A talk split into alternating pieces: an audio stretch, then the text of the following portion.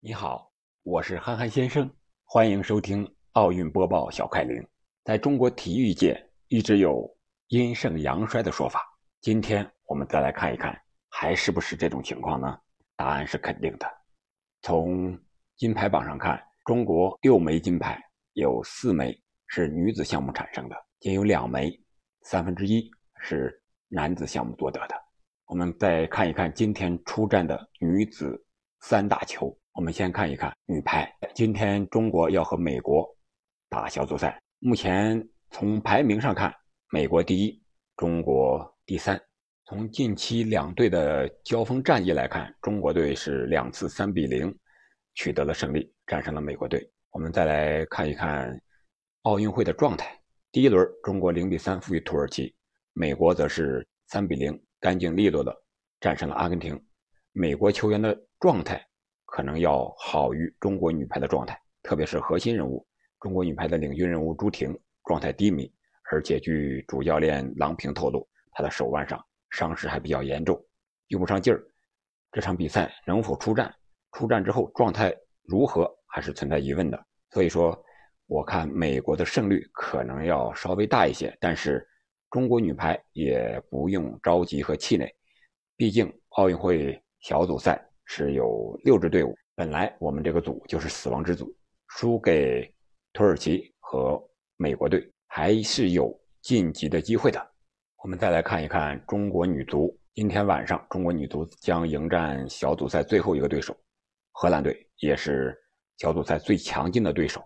我认为几乎是没有出现的可能了，因为那两个小组的第三名，一个是日本，一个是澳大利亚，澳大利亚已经得了三分。日本队是一分，除非是中国队打平荷兰，并且日本队输给智利队，这种情况，主场作战的日本队应该不会让这种情况发生。再者是中国一球小负，并且日本队净负五球以上，这种情况更是没有可能了。要么就是中国队战胜荷兰队，从荷兰队的实力来看，这种情况几乎也是不可能的。所以说，理论上的希望是有的，但是实际上。中国队已经淘汰出局了，这一场比赛就是荣誉之战，看看中国队能否打出自己应有的水平、应有的能力，教练员和运动员配合的如何，相互之间是否还在信任。最后，我们再来看一看中国女篮。中国女篮是中国奥运代表团当中唯一一支还没有登场亮相的一个团体队伍。此前呀，女足也输了。女排也是出人意料的输给了土耳其，可以说三大球已经有两支队伍败北。目前，中国女篮成为中国争取奥运三大球开门红的唯一希望。中国女篮与澳大利亚、波多黎各和比利时同分在 C 组。现在的中国女篮可以说是人才济济，她们和中国女排一样，巾帼不让须眉，像李梦、李月九、韩旭、邵婷等新一代女篮队员。撑起了中国篮球的门面。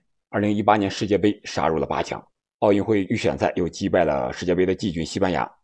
可以说，这支球队里面不缺有天赋的球员，可能缺的是大赛的经历。今天首轮要拿下世界排名第二十三位的波多黎各女篮，基本问题不是很大。但是这场比赛结束之后，我们要好好研究一下比利时队、澳大利亚队能否在他们身上也能杀出一条血路来，最后。直冲八强、四强，甚至去冲击一枚奖牌、金牌，我们拭目以待。中国女篮，加油！